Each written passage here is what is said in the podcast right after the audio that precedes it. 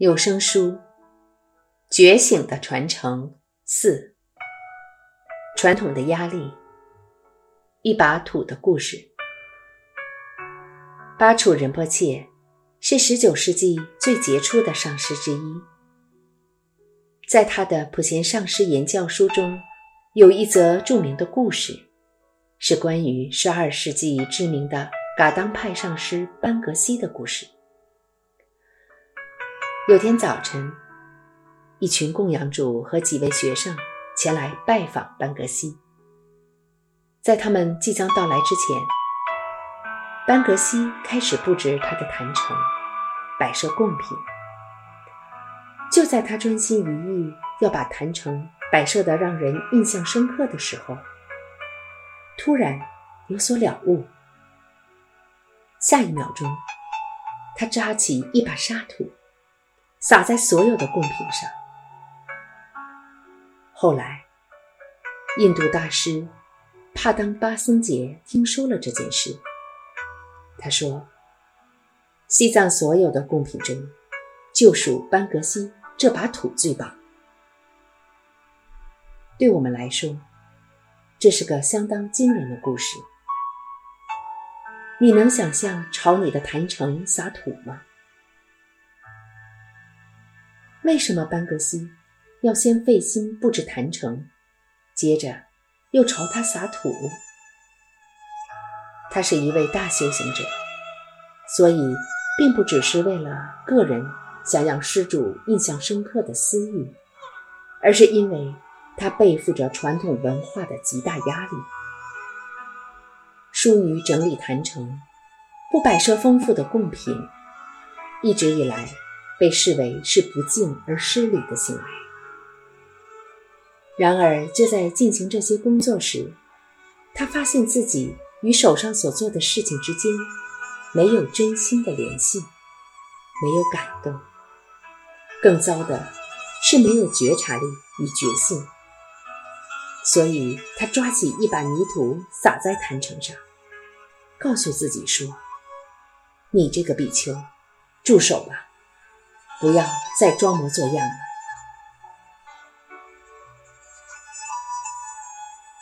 另一个故事比较接近现代，那是耕敦群培的故事。耕敦群培生于二十世纪初，是一位伟大但出了名离经叛道的上师、学者与翻译家。有一次。两位来自知名佛学院的大学者前来拜访他。当然，他们不是来串门子的。久闻耕敦群培的疯狂行径，他们今天要来看看他葫芦里到底卖什么药，或者也可以说是要来点化他。耕敦群培听说他们要来。拿出一尊最珍贵的佛像放在桌子上，然后把一张西藏的百元钞票卷成香烟。两位大学者一进门，他就点起烟抽了起来。两位访客盯着那支烟，发现是一张如假包换的百元钞。接着，又看到耕敦群培。把烟灰弹在佛头像上，是可忍，孰不可忍？于是他们和根敦琼培展开了一场激烈的争执与辩论。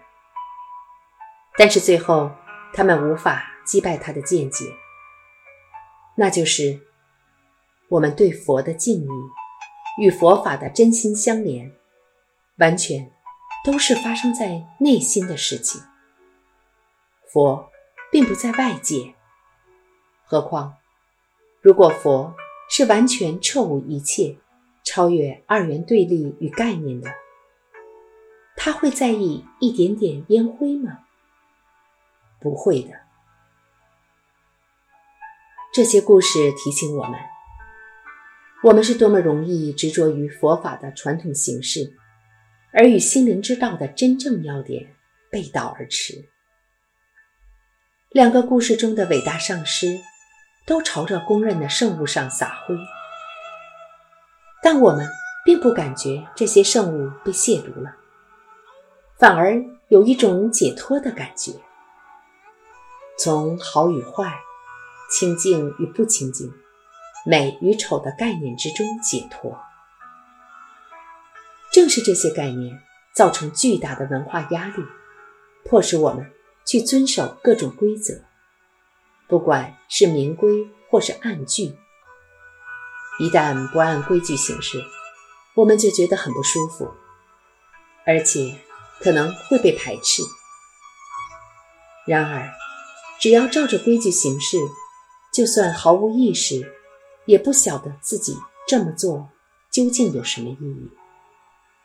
但外表看来却非常得体而庄严。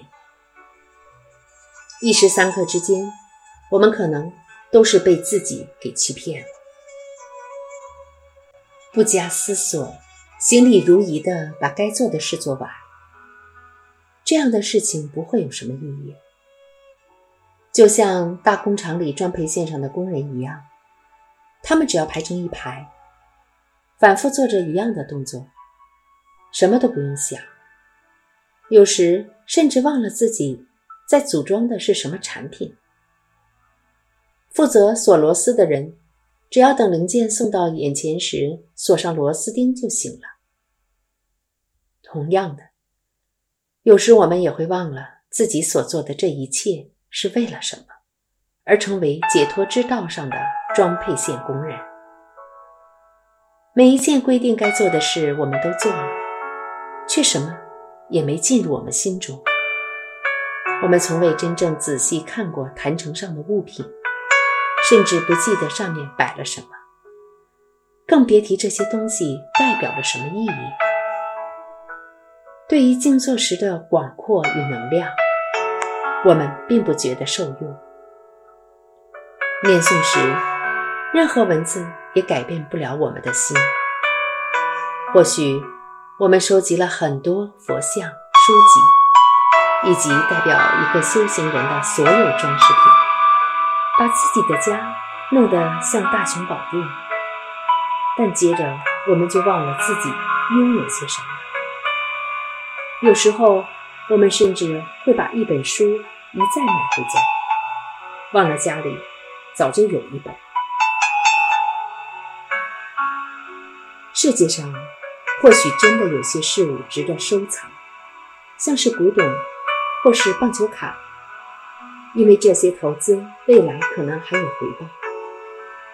但是从心灵的角度看来，漫不经心之下所做的事都是没有价值的。